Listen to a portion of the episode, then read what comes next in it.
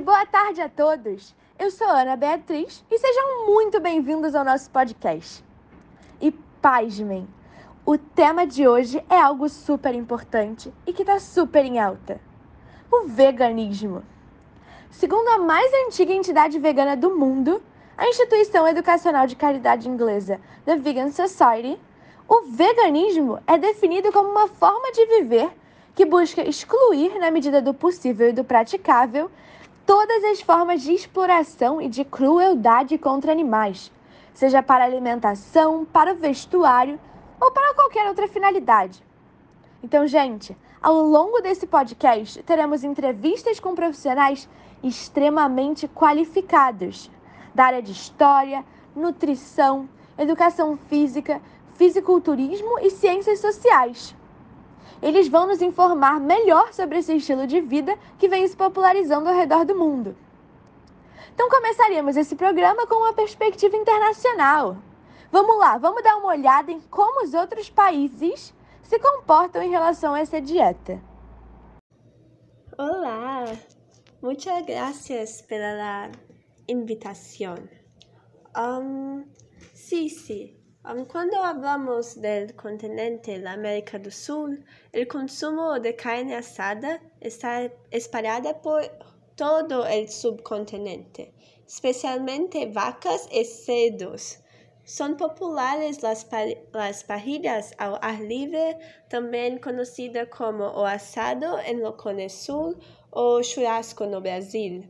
Es importante recordar recordar que los países de América del Sur tienen como principal sector económico lo extractivismo y la agropecuaria. Entonces, ser vegano en este escenario gana un nuevo sentido también. Y el veganismo es un movimiento que surgió en Europa. La revolución teria comenzado en 1944 quando um homem chamado Donald Watson, um britânico, havia decidido se juntar a outros vegetarianos que desejavam retirar os alimentos lácteos da dieta. Su objetivo era cambiar a relação do humano com a natureza, uma relação digna, sem exploração ou ódio, pero la historia de América Latina es marcada por esto. La, la colonización fue extremadamente bruta, no solamente con los animales, pero con las personas. Y tiene más, al mirar los pueblos nativos, ¿cómo exigir por parte de los indígenas el fin de la caza? No son justamente estos grupos ancestrales que cargan uma tradição de um modelo de vida sustentável? sustentável? Essas indagações, essas indagações sempre aparecem quando se advoga o veganismo como modo de vida universal, pois não respeita ou não leva em conta estas outras tradições muitíssimo sustentáveis. E esses jeitos de mirar a vida e a sociedade e Shia Bastida, uma adolescente que luta pelo clima, tiene, tiene raíces mexicanas, habla que culpar solamente o consumidor pela crise climática é ineficiente. Um, ela habla muito sobre a madre terra, sobre os direitos indígenas, sobre justiça climática. E é muito necessário um, olhar a geopolítica quando falamos de questões de meio ambiente. E, al, e se falamos de um discurso acusatório com os humanos, como sendo os humanos os causadores de todos os, os males ambientais e não o sistema em si, nós abrimos brecha para medidas autoritárias, anti-imigrantes, corporativas e culpabilizadoras. Precisamos ficar atentas. O capitalismo colonizador e especista é muito responsável pela destruição do planeta e muitos outros males. E é isso, não, não vamos culpabilizar o indivíduo, principalmente sem analisar em conta toda a questão histórica e social. É isso. O sistema tem que ser analisado. Um beijo. Muito interessante, realmente. Agora veremos as dúvidas relacionadas ao veganismo de algumas pessoas que pretendem saber se uma informação é verdadeira ou falsa. Tudo respondido pela nutricionista Elisa Gonçalves. Então fiquem com o quadro É fato ou é fake? Olá, meu nome é Hugo. E li um artigo que dizia que a saúde pode melhorar com o veganismo. Isso é fato ou fake? Oi, Hugo. Bom, respondendo sua pergunta, a grande parte das fibras encontradas na alimentação vegana são solúveis, o que ajuda a combater o colesterol. E essas fibras se dissolvem na água e se ligam ao colesterol no intestino delgado. Isso faz com que o colesterol seja eliminado nas fezes, em vez de ser absorvido pela corrente sanguínea. E também, os veganos geralmente consomem bastante azeite, bastante abacate, amêndoas, amendoins, e que são boas fontes de, de gorduras saudáveis, as quais ajudam a proteger o coração, que é um importante órgão do sistema circulatório humano. Então, o que você falou é fato. Oi, eu sou o Daniel e gostaria de saber se é verdade que a dieta vegana melhora a função intestinal. Olá, Daniel. Quando uma pessoa decide ser vegana, é comum que haja um aumento de ingestão de plantas na sua alimentação, já que a carne deixa de ser consumida. Então, comer mais alimentos desse tipo, como legumes, feijão e grãos integrais, aumenta a ingestão de fibras no corpo. E isso melhora a função intestinal e provavelmente resultará em hábitos intestinais mais regulares. Por outro lado, essa dieta pode deixar as pessoas mais inchadas e com gases. Mas o que você falou é fato. Boa tarde! Eu sou a Laura e me interesso muito pela prática do veganismo. No entanto, não tenho tempo disponível para me consultar com um nutricionista. E por isso eu estou pensando em fazer uma dieta por conta própria mesmo. Eu li numa notícia em uma rede social aí que dizia que não é perigoso montar sua própria dieta, mas eu tô receosa. Você poderia me responder se esse artigo que eu li é fato ou fake? Oi, Laura. Antes de tudo, é necessário tomar muito cuidado ao começar uma dieta vegana e é essencial a busca por um nutricionista. O malefício do veganismo é o indivíduo não repor os nutrientes que foram cortados da sua alimentação, exatamente por não ter o acompanhamento de um nutricionista que o informe como se alimentar e quais suplementos tomar. Existem algumas vitaminas que são encontradas, em sua maioria, nos animais. A vitamina B12, por exemplo, é encontrada praticamente em produtos de origem animal, e com isso os veganos precisam ingerir suplementos dessa vitamina. É importante destacar que simplesmente deixar de ingerir esse nutriente, que é o que muitos veganos que decidem começar a dieta por conta própria fazem, pode resultar em uma anemia por causa do mau desenvolvimento de glóbulos vermelhos. Por isso, é muito importante consultar um médico antes. O que você falou é fake. Eu sou o Eduardo e muitas pessoas me desmotivam a virar vegano porque dizem que eu ficarei doente pela falta de vitaminas no meu organismo. Isso é verdade? Eduardo, assim como eu falei antes, é muito importante saber repor os nutrientes. Ou seja, se você parar de comer carne, que é uma grande fonte de proteína, é necessário misturar diferentes alimentos, como cereais com legumes, para que não haja falta de proteína no seu corpo. Se um vegano não souber repor as proteínas, ele pode ter perda de massa muscular, uma vez que os músculos são o maior reservatório de proteínas do corpo, além de afetar também o sistema imunológico pois os anticorpos são estruturas formadas por proteínas. O cálcio é outro nutriente importante para o corpo, que está muito presente em laticínios. Ao cortá-los da dieta, teriam que ser substituídos por sucos de frutas, cereais ou tofu com adição de cálcio. Se não houver reposição adequada, os ossos e dentes podem enfraquecer e também pode prejudicar o sistema nervoso, já que o cálcio tem relação no processo de transmissão de impulsos nervosos. Incrível! Muito obrigada pelas dicas, Elisa. Realmente foi um prazer te receber aqui. Até breve. Agora um novo questionamento. Será mesmo que é impossível ser vegano e atingir as suas metas esportivas? Vamos entender mais sobre o assunto agora em um diálogo que contará com a presença da nutricionista Clara Costa e da preparadora física Isabelle Cunha. Muito obrigada pelo convite. Vou iniciar nosso debate destacando o fato de que, atualmente, foi comprovado através de uma série de estudos e pesquisas que é possível sim seguir o estilo de vida vegano, ter saúde, se exercitar e, principalmente, ganhar massa muscular e aumentar a performance esportiva. Sim, com certeza, Isabelle. No entanto, é imprescindível salientar que a dieta vegana deve ter o máximo de atenção em todas as etapas da vida. O cardápio sem alimentos de fonte animal deve fornecer todos os nutrientes necessários, bem como ser individualizado.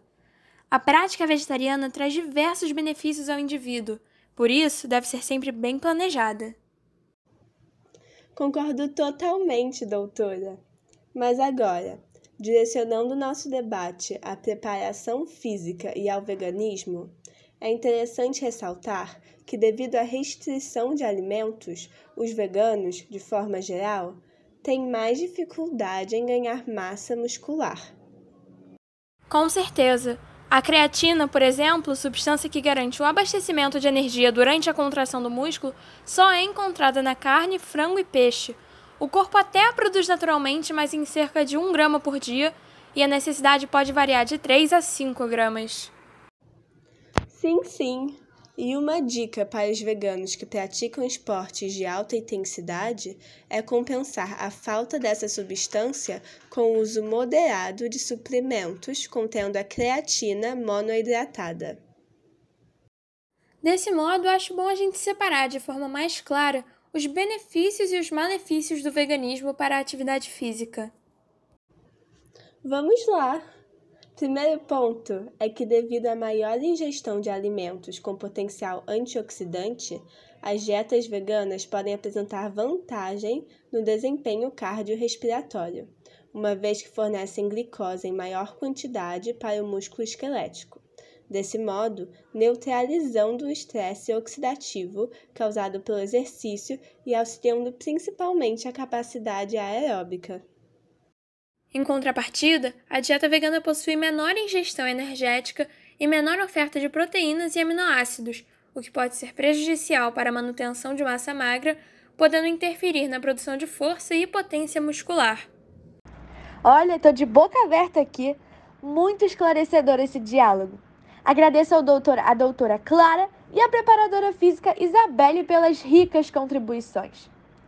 E para contribuir ainda mais com o nosso tema, chamo agora a nossa fisiculturista Joana Garcia, de apenas 25 anos, que irá nos conceder uma belíssima entrevista sobre a relação entre o seu trabalho como fisiculturista e o seu estilo de vida vegano. Muito obrigada pelo convite. Vou começar falando um pouco sobre a minha história. Meu nome é Joana e trabalho como fisiculturista há 5 anos. Há três anos adotei o estilo de vida vegano e posso dizer com toda certeza que não me arrependo. Incrível, Joana! Vamos lá! Quem acompanha sua trajetória sabe que você costuma ficar entre as três primeiras nas competições de suas categorias. O que mais te motiva a alcançar esses resultados magníficos?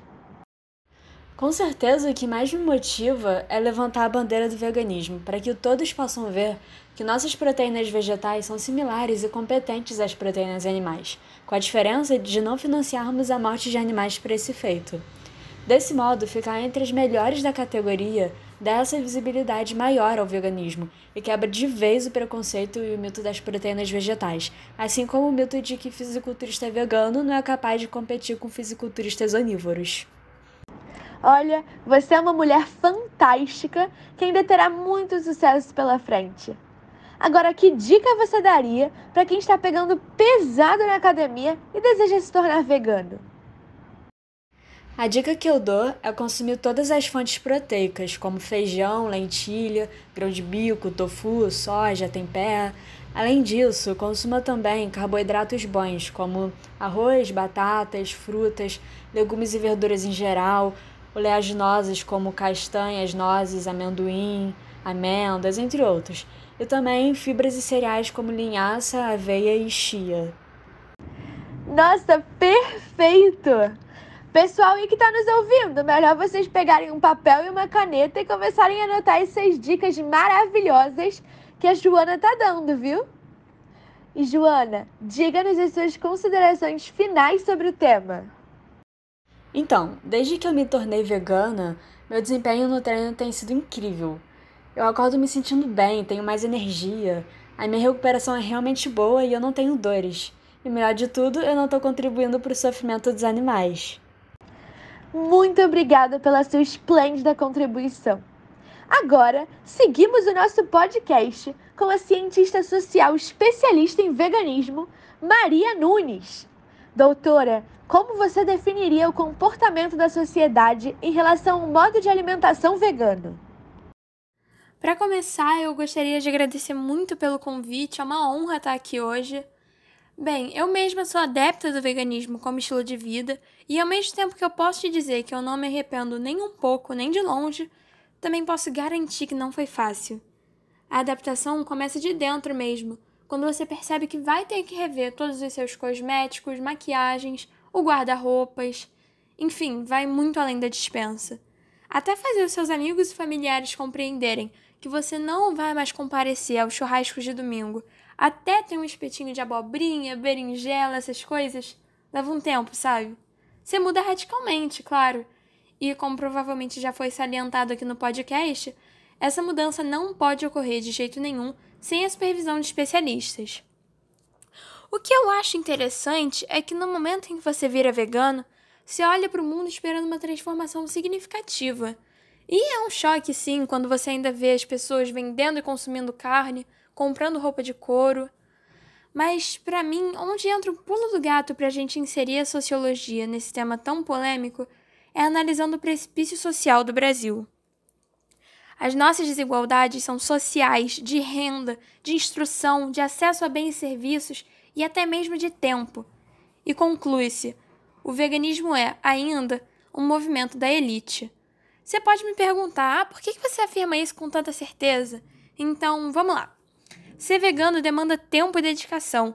Isso é incontestável, porque além de toda a pesquisa que se há de fazer, a cozinha também se torna um ambiente bem mais elaborado.